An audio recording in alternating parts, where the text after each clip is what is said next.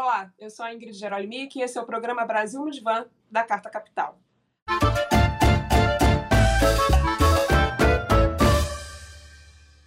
A nossa tarefa aqui é pensar o Brasil junto com ele. Para isso, nós vamos trazer o país para análise e revisitar a nossa história por uma perspectiva social, cultural e psicanalítica. E não se esqueçam, nós estamos nas principais plataformas de podcast e no canal de Carta Capital no YouTube.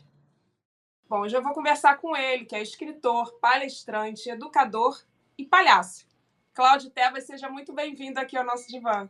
Ei, Ingrid, querida, obrigado. Felizão com o convite. É uma honra estar aqui. É, bora conversar. Muito. E, vamos, e muito feliz também daqui da nossa parte a gente está de receber você, que, enfim, é um querido, tem um, uma história linda, né? De trabalho, tanto quanto educador, como palhaço. E eu queria começar a nossa conversa, a gente está falando aqui de Brasil, e isso não é só, obviamente, no Brasil, é no mundo todo, mas, sobretudo, no Brasil, a gente tem vivido, é, a gente vive numa sociedade de hiperconsumo. Né? E a ideia de felicidade que a gente tem a partir dessa sociedade, ela está cada vez mais ligada a tudo aquilo que se diz respeito também a adquirir bens materiais. Né?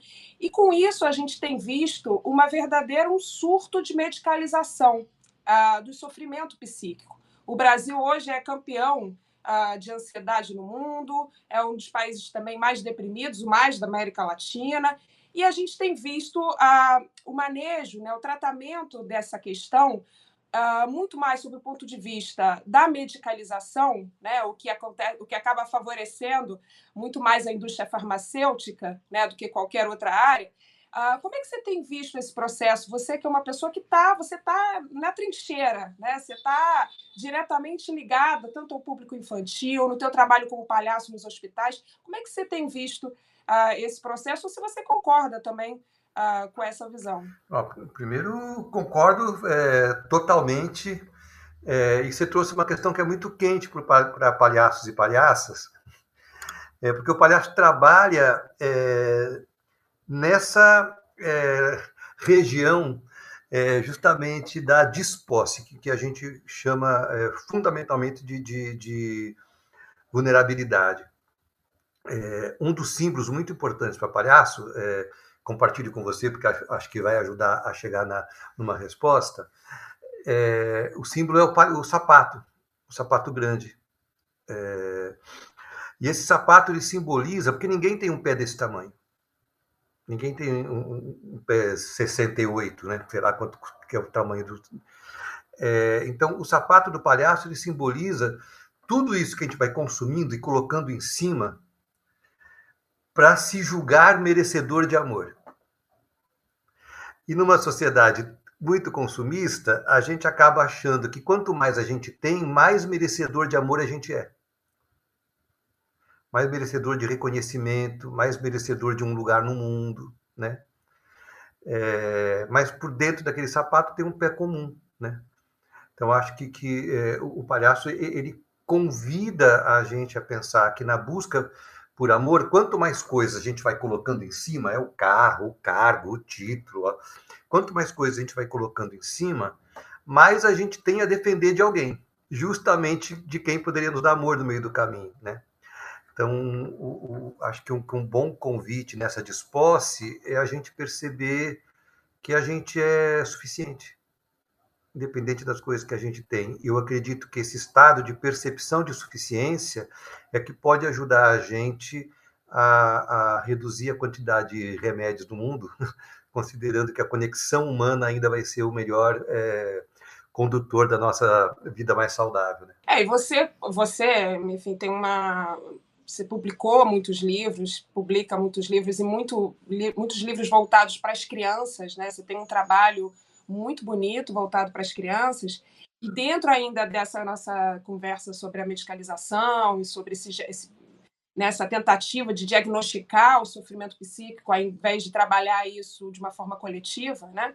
Ah, são surtos de TDAH, de transtorno de déficit de atenção. Eu mesma, na semana passada, estava conversando com uma avó e uma mãe de é, realidades completamente diferentes e as duas no mesmo momento de, ah minha neta tem TDAH minha filha tem TDAH ah, é um verdadeiro surto também né, de diagnóstico em relação às crianças, quando a gente vive numa sociedade que hiperestimula essas crianças o tempo todo, não há espaço para o tédio, não há espaço para né, nem para criação, para criatividade, porque é tudo muito rápido, muito efêmero, né?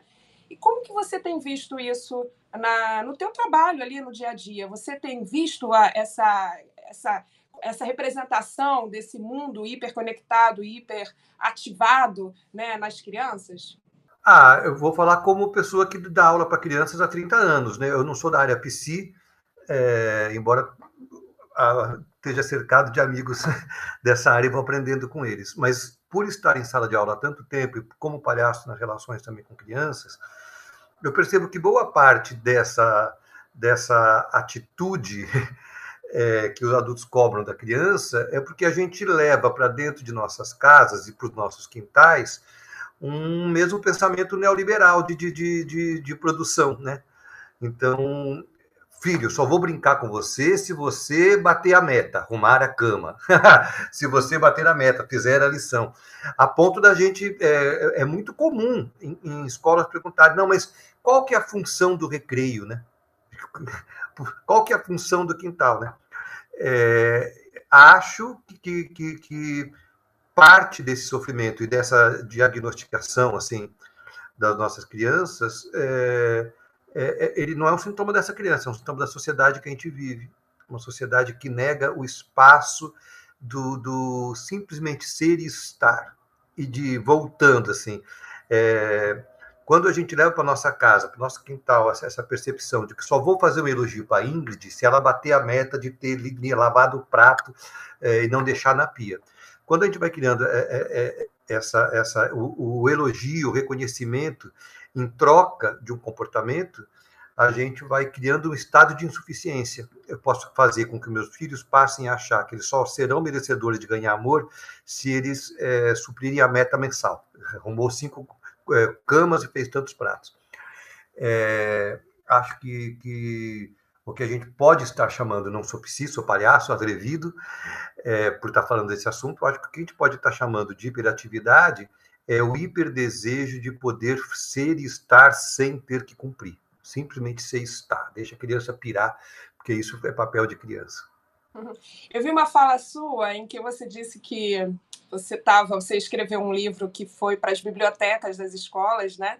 E quando você chegou lá para uma palestra com as crianças, para uma conversa com elas, você disse que se preparou muito para todas as perguntas que pudessem acontecer. E, e quando você chegou lá, uma, uma pergunta chamou muito a atenção. Você falou: quem quer perguntar alguma coisa? E uma criança, um menino perguntou: a gente pode brincar antes?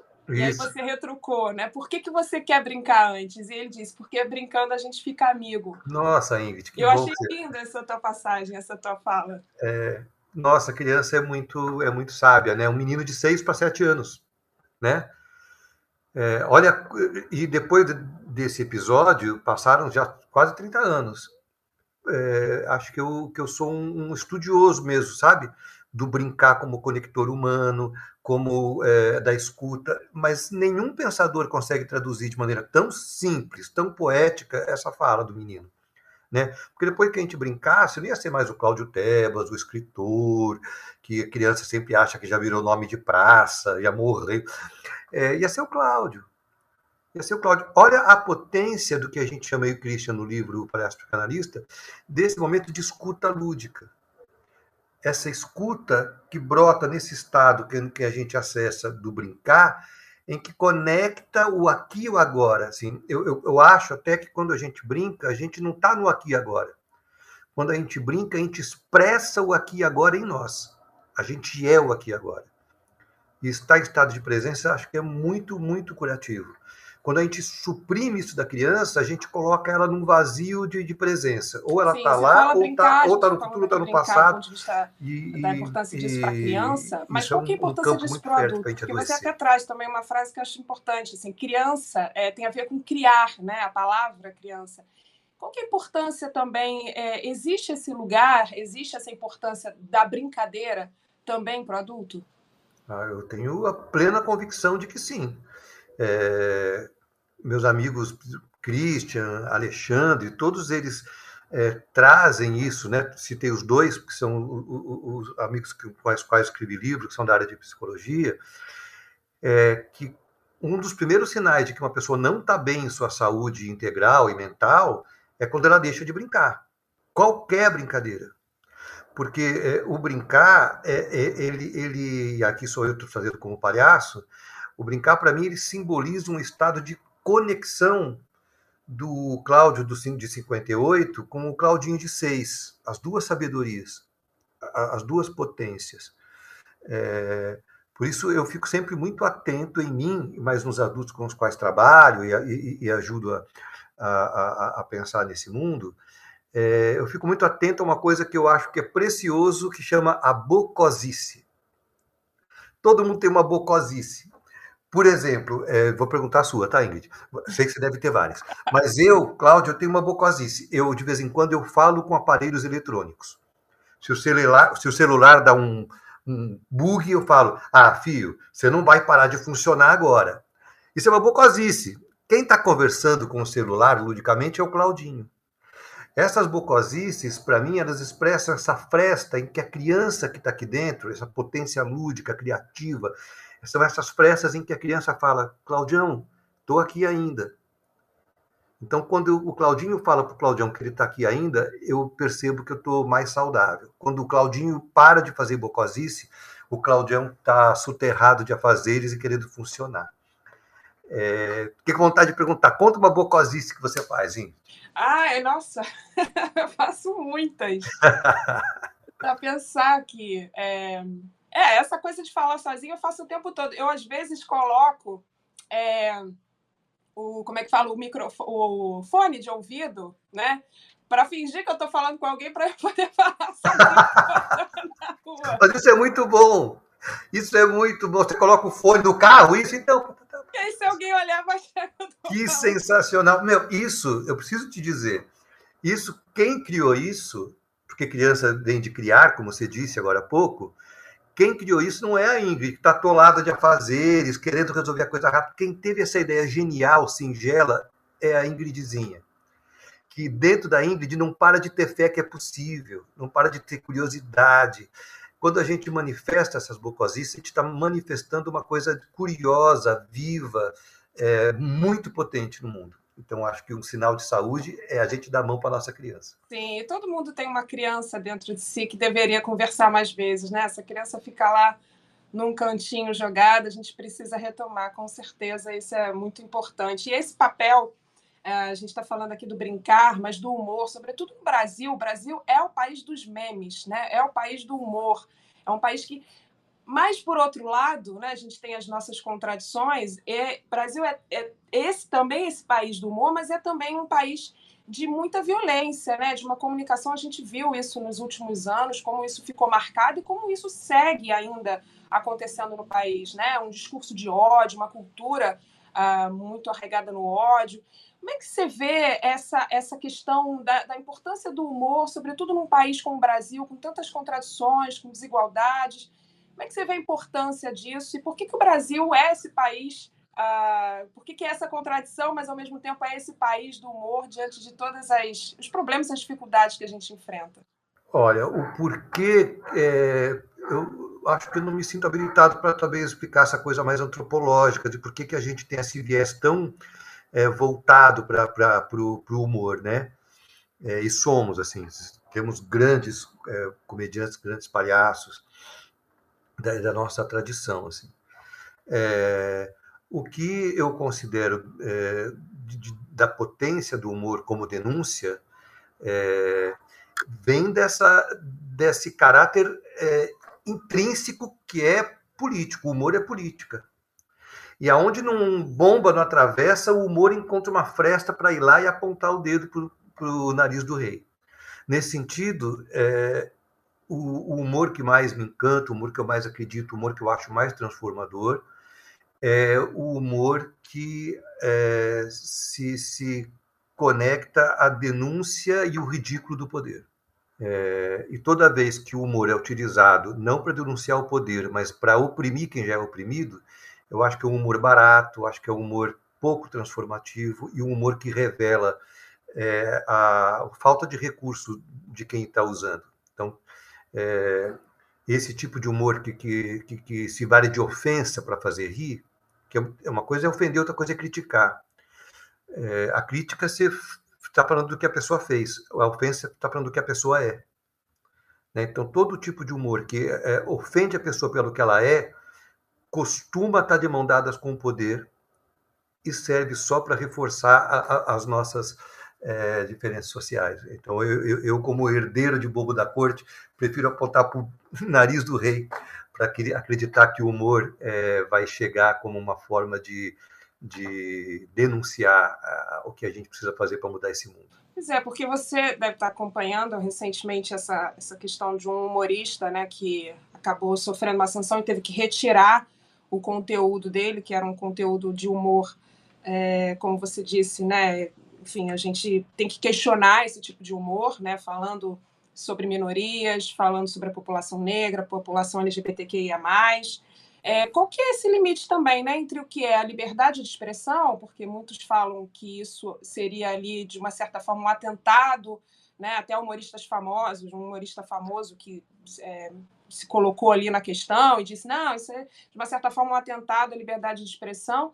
Mas será mesmo, né? Porque a gente fica nessa dúvida: o que é liberdade de expressão, o que é crime, né? Porque você ser transfóbico, você ser racista, isso não é liberdade de, de expressão, isso não é opinião, né? É cometer um crime contra uma população que porque tem um discurso, e você acha que fala muito bem nesse sentido, porque o humor é político, e tudo que se diz, né, da, da linguagem, a comunicação, ela pode tanto transformar vidas para o bem, mas como pode também uh, ser motivo de muito sofrimento e violência contra um determinado grupo né, social, enfim, tudo mais. Como é que você vê esse limite entre o que é liberdade de expressão é, e o que é humor? Ah, tem um, um, uma fala clássica, né, que é uma coisa é liberdade de expressão, outra é liberdade de agressão, né, ou liberdade de opressão, né?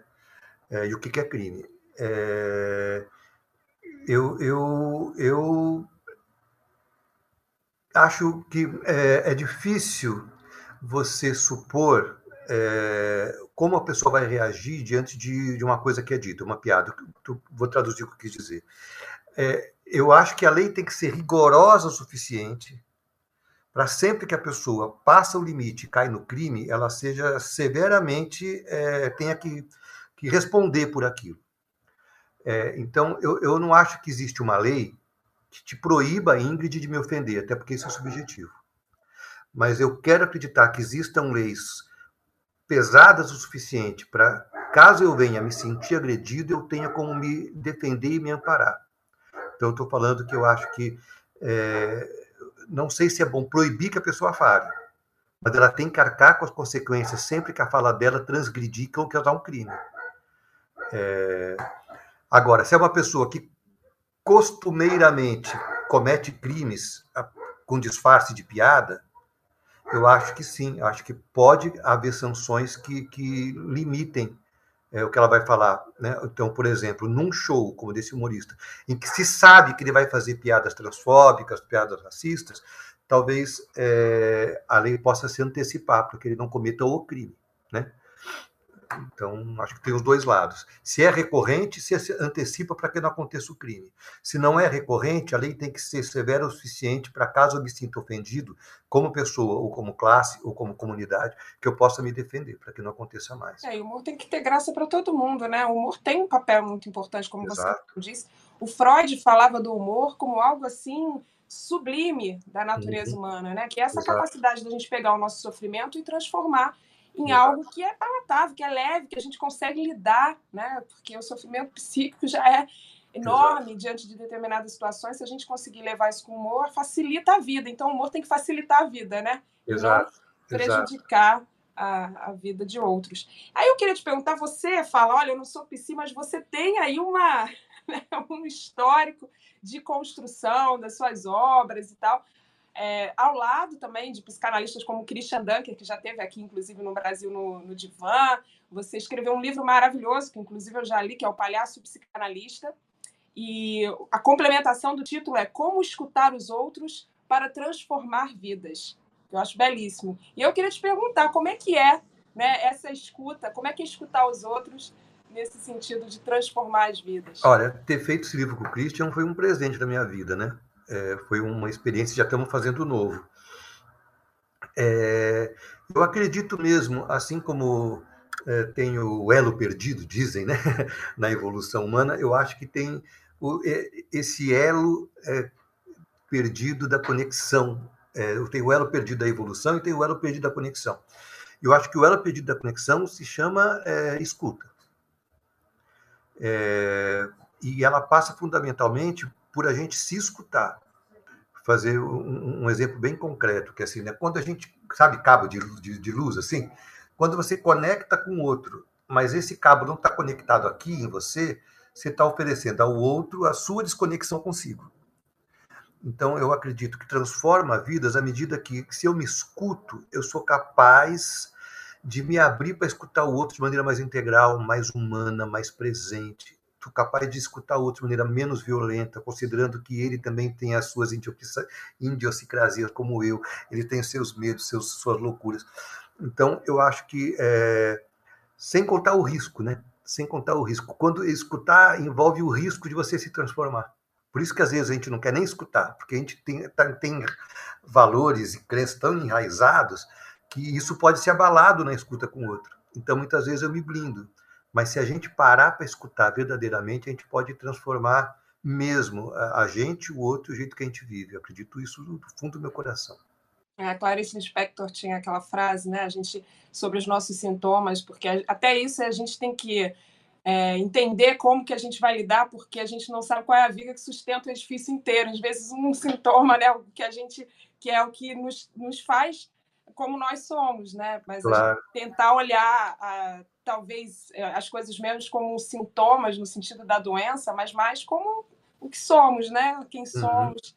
e como que isso estrutura a nossa nossa personalidade. Mas você falou uma uma frase sua que você dizia assim: ah, uma criança, por exemplo, quando ela é chamada pelo professor, pra, ou quando o professor pergunta sobre um assunto e ela vai lá e quer falar, é, os outros já ficam com medo porque acham que, a, que, aquela criança vai falar e vão ser chamados, então eles já pensam na resposta, que é a mesma maneira como a gente lida com as situações, né? Quando a gente está num debate, numa discussão com o outro, muitas vezes a gente não quer escutar o outro numa escuta genuína, a gente escuta para saber o que a gente vai responder já de antemão. Então a gente não está realizando de fato, né? Uma escuta. Então, como, é, como que você. Qual que é, como lidar com essa dificuldade, né? Porque a gente acaba se espelhando muito no outro e querendo como você mesmo disse no início, ser amado pelo outro é, e não colocar, às vezes, o nosso ponto de vista, ou não, talvez, até olhar para aqueles que. para o que o outro está dizendo sobre nós, para a gente né, fazer algo daí. Como que a gente lida com, com essa dificuldade humana de escutar realmente o outro? Ah, eu, eu, eu, primeiro que é difícil mesmo, né? Até porque a gente foi muito educado a falar, né? E pouco a escutar. Levanta a mão quem quer falar, né? Né? É, é, é essa a forma de organizar. Organiza-se por falar. E ao fazer isso, também organiza-se por, por ordem de hierarquia. Coloque-se a fala como uma coisa mais importante que a escuta. Acho que, que nas experiências que eu tenho tido, nas trocas com as pessoas, como você, com você agora, é, é o tempo inteiro é, silenciar uma vozinha que, fique, tem, que fica falando assim, eu também, ou para. Porque quando você falou também, você coloca o seu carro na frente do outro, né? Da história do outro, né? Então, tenho tentado silenciar, não negar, reconhecer que existe, mas silenciar esse desejo de, de, de contar a minha história em vez de valorizar a sua, né? Então, por exemplo, se você me contou que foi para a praia, eu posso dizer, ah, eu também fui para a praia esse final de semana e a sua história fica ali, né? Então, uma das coisas que ajudam muito, e com criança ajuda muito mesmo, é fazer perguntas. Em vez de falar eu também, se você me contar que foi para a praia, eu falo assim: ah, é? Você foi com quem? Aonde era? Tava sol. E à medida que eu vou perguntando e a Ingrid vai desenrolando o fio da sua viagem, é, vai enriquecendo aquilo que eu falaria eu também, porque vai me dando mais insumos para quando chegar a minha vez de falar, a minha viagem chegar para você também enriquecida pela sua.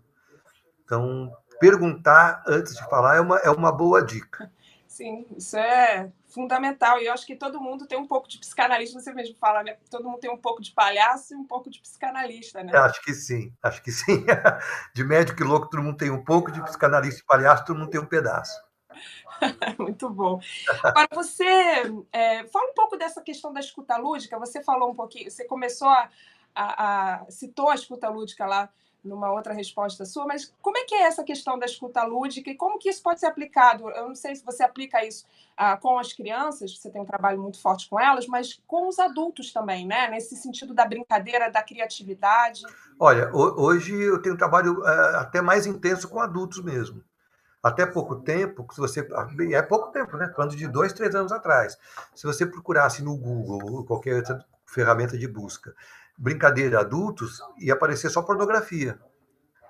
É, há muito, faz pouco tempo que começa a aparecer grupos de brincar de, brincar de adulto, né? É, e, e, e, repertório para adultos brincarem, né? A escuta lúdica, é, ela é, para mim, é esse estado que a gente constrói depois de adulto ou rebusca depois de adulto, de, que criança tem latente, que é um estado de presença e de possibilidade de recriar a realidade através do brincar. Vou dar um exemplo aqui. Se eu pegar uma caneta, não estou achando caneta aqui, eu posso pegar uma canetinha, tirar a tampa dela e brincar de foguete. Quem aqui já não fez isso? Caneta vira foguete. Um amigo meu, Álvaro, ele fala o seguinte: quando a gente brinca de foguete com a caneta, ela não deixa de ser caneta. Mas ela acessa tudo aquilo que ela pode ter porque a gente se permitiu olhar ludicamente para ela. É muito potente, é, é recriador de mundo. Ela é caneta e ela é foguete. Criança em, em quarto de hospital tem uma história muito recorrente de palhaços e palhaças que contam que a criança está deitada na cama tomando soro e brinca de esconde-esconde. Ela está fingindo? Não está. Brincar recria a possibilidade de, naquele instante, aquela cama virar uma caverna. Então, o que a gente chama de escuta lúdica eu e Christian, é esse estado de conexão consigo, conexão com o ambiente, conexão com aqui agora, a ponto de ludicamente a gente enxergar possibilidades que sem brincar a gente não enxergaria. É, não é que a gente está fingindo outra realidade, a gente está vendo outra realidade que está na frente da gente e o brincar descortina. Olha, pode ser caneta, mas pode ser foguete. Bom, você também é, escreveu um livro que é belíssimo, com Alexandre Coimbra, né, que é também que é psicólogo. E esse livro se chama De Mãos Dadas, um palhaço e um psicólogo conversam sobre a coragem de viver o luto e as belezas que nascem da despedida. Esse é um livro que conta um pouco da sua história também, né? A sua história com a sua mãe, com o processo de luto que você viveu. Conta um pouco para gente sobre esse livro e o que que você traz, assim, o que que você quis trazer uh, com esse livro para as pessoas? Ah, esse livro é, é um, um, presente também que ganhei da editora e do Alexandre, porque deu a mão para mim. É, ele, ele é uma narrativa é, do, como se fosse um diário do meu luto da perda da minha mãe. Perdi minha mãe faz dois anos e pouco. É, e na despedida com ela, eu e ela vivemos uma lindíssima e profunda é, história de muitas conversas sobre a vida e sobre a morte. É, e foram conversas tão, tão, tão profundas e ao mesmo tempo muito divertidas, porque conforme a gente passou a conversar sobre a morte, que era iminente dela, é, a morte foi ficando tão íntima que a gente muitas vezes ousava rir, tamanha intimidade que a gente foi criando com o assunto. Nisso, já vou chegar no livro, isso tem uma similaridade com o palhaço de hospital. Porque o palhaço, quando está num quarto de hospital, ele não tem a ilusão de acabar com aquela dor. Ele sabe que ele tem que ser humilde o suficiente para saber que aquela dor ele não tira, qualquer que seja a dor daquele quarto. O que ele pode fazer naquele instante é criar um estado de conexão para que a pessoa que esteja naquele quarto perceba que, apesar de estar com dor, ela pode rir. Ele oferece um riso para a dor um riso para a tristeza. É, então, as conversas que tive com minha mãe sobre, sobre a morte não foi para tirar o medo da morte, mas para oferecer um estado de paz no medo, um estado de riso no medo. E depois que ela, que, ela, que ela morreu, eu passei a escrever um diário dessas histórias que a gente viveu e também dos estados que eu estava naquele dia, às vezes revolta, às vezes bem, às vezes mal. E eu mandava para o pro, pro Alê e o Alê comentava lindamente, lindamente, com muita escuta e sem o desejo de me consolar, porque, como ele mesmo diz, não há consolo que venha de fora quando você perde um grande amor. Então, é, é, é, o, o Ale foi espetacular, assim como ele é mesmo como pessoa, no acolhimento do meu estado, no acolhimento da, da, da, da minha, da minha sensação. Então, sempre que eu escrevia, eu colocava o texto na nuvem e mandava um WhatsApp. Ali, o texto está na nuvem. Aliás, sobre isso tem uma coisa interessante, porque até então eu nem sabia colocar nada na nuvem. Eu sou ruim de tecnologias. Mas eu pensei assim: se minha mãe está no céu, não custa nada eu chegar na nuvem. Vai. Aí eu. Muito bom. Aí eu, eu, eu, escrevia. Então foi. É, é um, é, pra você ter uma ideia, é, é um livro tão orgânico, tão, tão visceral, que eu gosto de mexer em texto. Eu tenho esse hábito. Eu mexo, reescrevo, mexo, reescrevo. Esse livro por ser a captação do meu estado é, do aqui do agora, é, ele saiu conforme está escrito. Não, não editei uma linha. Então ele vai com essa energia vivida no dia, é, de mãos dadas, chama. Catártico, né? Assim, que, que lindo, que, que história linda que você conta no livro e que é, acho que é muito importante para as pessoas que estão vivendo, né? Eu vejo pessoas que estão passando por isso, sobretudo para a pessoa que, quem cuida, né? Porque a gente fala muito sobre, é claro, obviamente a pessoa que está passando por aquela situação de dor, da doença, mas também é muito importante cuidar de quem cuida dessas pessoas, né? Porque ficam muitas vezes no lugar também da solidão, né? E da dificuldade, inclusive, de falar sobre a sua dor diante da dor do outro também, né? Uhum. E como encontrar esse esse caminho você encontrou de uma maneira belíssima. Foi, foi um, foi um presente que ganhei do Felipe, da editora, nosso editor querido da Planeta, do selo Paidós, que ao me convidar para fazer esse livro e, e abrir a porta para que o Alexandre escrevesse comigo, ele me ofereceu, sem ter ideia talvez, um percurso de muita cura, muita cura, assim. Eu, eu acho que os dois anos não teriam sido, o ano inteiro de escrita, que me preparou para esses dois anos, não teriam sido iguais eu não tivesse tido essa oportunidade mesmo. E, e fazer o livro me, me, fez perceber, e o Alexandre trouxe muito isso, que o luto ele não precisa ser uma experiência individual. Embora ela seja. Intra, é, é, é, não dá para você exportar o que você está vivendo, ele pode ser uma experiência de rede, de uma pessoa estar perto da outra. Na Turquia, não tem no livro isso. Na Turquia, acho que eu li no livro do Newton Bonder. Tem umas casas milenares com uma bandeirinha em cima, que são casas de ninguém. Ele ficou curioso, o Newton Bond foi perguntar o que, que era. E olha que interessante, são casas de ninguém e de todos, são casas de luto. O que, que significa? Quando alguém daquela vilarejo, daquela comunidade tem uma perda, ela vai para essa casa, sai de sua casa, vai para essa casa e passa a ser cuidado pela vizinhança, que leva comida, que entra para conversar, então, o luto ele pode ser uma experiência, acredito piamente, é, de rede de cuidado mesmo. No livro eu conto um pouco sobre a sua pergunta, que eu falo que muitas vezes eu queria ficar só, mas eu não, me, não queria me sentir sozinho. Então, é, o livro me ofereceu isso. Eu sabia que o Alexandre estava ali eu não estava sozinho, mesmo que eu tivesse na, na minha quietude. Sim, lindíssimo. E a gente, no mundo que a gente vive, em que existe uma certa o imperativo do não sentir, né, do anestesiar-se diante de tudo, uh, e de um tempo para as coisas como se as coisas tivessem um tempo, por exemplo, o luto, né? Nossa, já tanto tempo falando sobre isso. Isso. É muito difícil, né, também, né, Cláudia, a gente lidar com essa, com essa pressão também pelo não sentir, né? Ah, a vida que segue, mas... E, nossa, nossa, é, é, essa frase é doidíssima. Vida que segue. Né? É, porque, na verdade, quem fala isso, ou quem é, fala isso para alguém, está tão afastado de si, que é capaz de supor que a gente anestesia sentimento. Você pode colocar aqui na, no, no calendário aqui, dia tal acabou minha tristeza, acabou meu luto, dia seguinte, né? Não, não, não é assim. É, se for vida que segue, é vida que segue sim, mas vida que segue com a dor. vida que segue com a tristeza, vida que segue com tudo que eu estou sentindo. Não vida que segue paralisando o resto, que eu considero que não pode estar na bagagem. A, a bagagem, é, é, ela traz tudo isso junto, é indissociável. E toda vez que a gente fingir que a, que a tristeza não está na bagagem, a gente vai fingir que a tristeza não está e vai ocultar boa parte da nossa felicidade.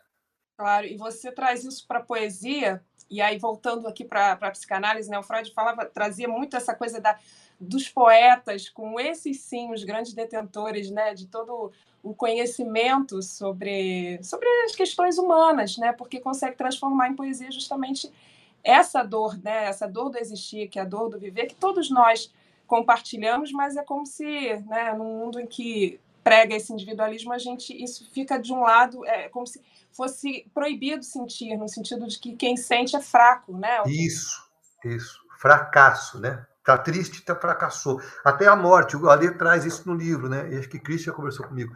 Até sobre a morte, que é uma coisa natural, a gente fala, ele perdeu a batalha. Não, ele não perdeu a batalha, porque senão parece que morrer ainda por cima é um fracasso. Morrer faz parte, né?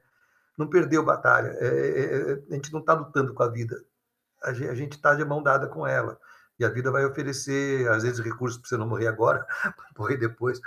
É, força aí, imagina. Sempre que eu escuto força aí, eu me sinto mais fraco. Porque sinal, se eu preciso de força, porque eu estou péssimo. Não, eu não estou péssimo, eu estou triste. Tá ok sentir tristeza, né? Tá tudo, não é? A gente não fala assim, ah, fulano está mal. Não, ele não está mal, ele está triste. Ele vai estar tá mal se tiver que fingir que não está. Exatamente. E como que a gente faz uh, você nesse trabalho tão importante que você cumpre, né, você vem fazendo muitos anos com as crianças, agora também com os adultos, é, no sentido de resgatar a importância do sentir, né, para que a gente possa passar por esses sentimentos sem achar que tem alguma coisa de errado com a gente, sem achar que precisa anestesiar isso, porque, claro, né, quando a gente coloca isso para debaixo da pele, vai virar sintoma, né, isso vai virar um problema para nós, né, para a nossa existência. Como que você faz esse trabalho no teu dia a dia? Claro que teu livro já é um manifesto nesse sentido, né? Como você traz o luto para a coletividade, isso é belíssimo, isso é muito importante. Como que você faz isso, por exemplo, com as crianças nesse mundo que ensina a gente desde cedo que sentir não é legal, que sentir não é bom? Levanta a cabeça, né? Bola para frente. É... Olha, intuitivamente, é... eu, eu comecei a trabalhar com crianças, a minha aula com crianças, primeiro que eu nunca achei aula, eu sempre foi encontro, né? Aula é o nome mais fácil para a gente explicar o que encontro de crianças com alguém, mas é encontros, né?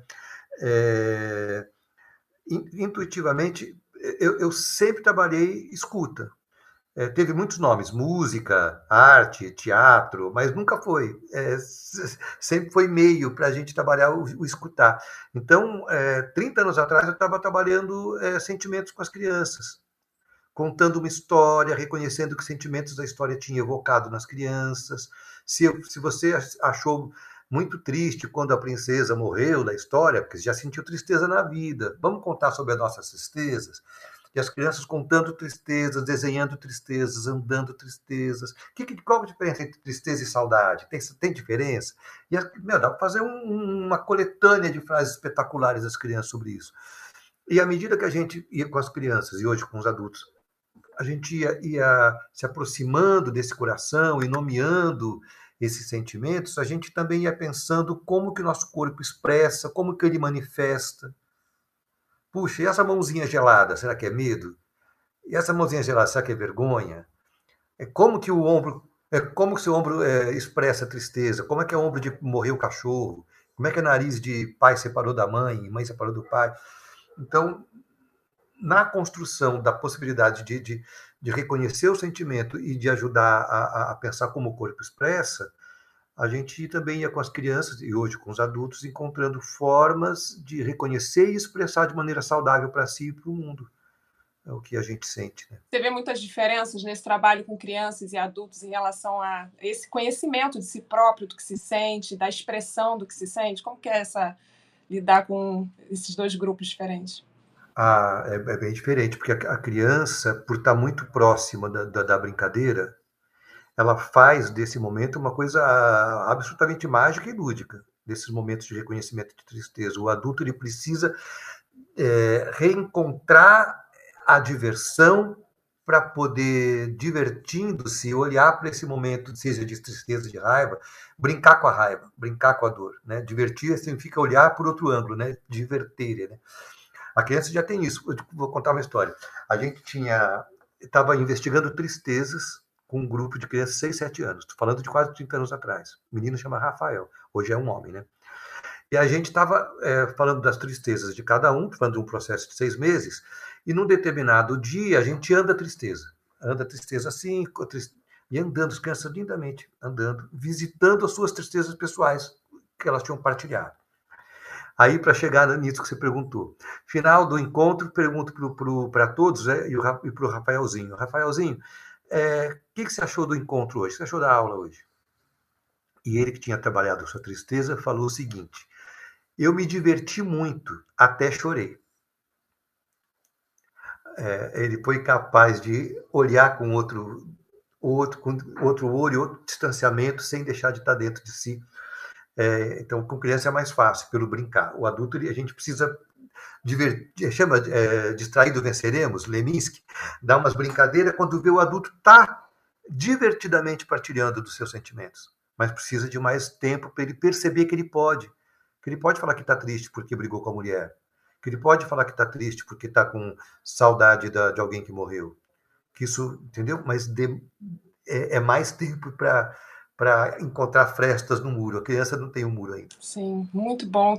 E olha, é, Cláudio, eu acho que você traz para a gente esse. Aqui no Brasil no Divã, a gente sempre tenta é, encerrar as nossas conversas, né? Não, não encerra esse debate, mas as nossas conversas, no sentido de trazer uma, um frescor de ideias, de possibilidades, de novas possibilidades da gente existir, né? Eu acho que essa é, é a nossa tarefa. E, e, eu acho muito importante tudo que você traz aqui, sobretudo essa questão uh, do, de como a gente é, precisa melhorar a nossa escuta e nós como adultos, né? E talvez aprender muito mais com as crianças, porque a gente coloca as crianças num lugar em que só elas aprendem, mas a gente aprende muito com elas. E esse, essa coisa do brincar que você traz, que eu acho fundamental, porque o brincar que está ligado justamente à criatividade. E criatividade tem a ver com criar, né? com que gente, as uhum. possibilidades que a gente tem de existir nesse mundo.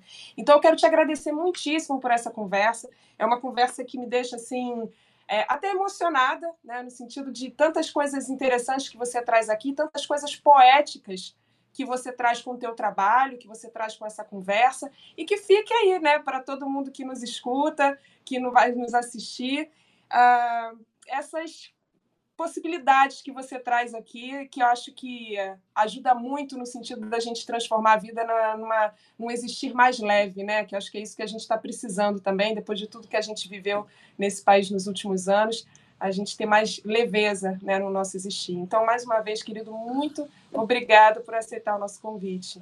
Ah, meu Ingrid, brigadíssimo. Foi muito gostoso estar perto conversando. Assim, eu sou tímido, eu, eu, eu não, não me dou muito bem. Não parece. É, mas eu sou muito. É, e, mas me senti muito à vontade, me senti muito perto, senti que estava junto. É, brigadíssimo, foi uma delícia papiar. Espero estar mais perto mais vezes é, e bora brincar junto. Com certeza, que a gente possa fazer muitas coisas juntos. E olha, pessoal, todo mundo aqui já sabendo, Brasil no Divã, toda quinta-feira às 11 horas, um episódio novo no canal de Carta Capital no YouTube e também nos principais podcasts do Brasil.